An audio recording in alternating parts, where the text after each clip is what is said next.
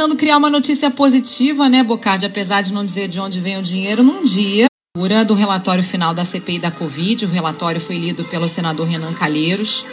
Esse, nesse documento, ele pede o indiciamento do presidente Jair Bolsonaro por nove crimes e de mais 65 pessoas. O texto destaca que a mais grave omissão do governo federal durante a condução da pandemia foi o atraso deliberado na compra de vacinas. O texto também responsabiliza, além das pessoas físicas, duas empresas. Esse documento deve ser votado na CPI na semana que vem.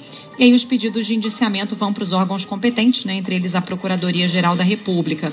O texto indica que as orientações dadas pelo governo federal, seja nas declarações do presidente ou nas informações do Ministério da Saúde, mostram que o, ob o objetivo é, das autoridades era expor os brasileiros ao contágio em massa buscando eliminar a pandemia por meio da chamada imunidade de rebanho. E tem outros pontos, né? Fala ali sobre o gabinete paralelo, enfim, muita coisa nesse relatório é, do senador Renan Calheiros.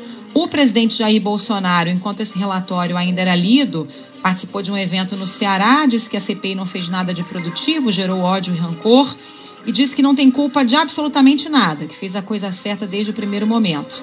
E o filho dele, senador Flávio Bolsonaro, questionado por jornalistas sobre como o presidente receberia esse conteúdo do relatório final, deu uma gargalhada, Bocardi imitou a gargalhada do pai, disse que não tem nada que fazer de diferente disso.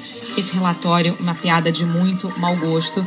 Isso num país que tem mais de 600 mil mortes pela Covid. É ou não é um deboche, Bocardi? É deboche, ponto final.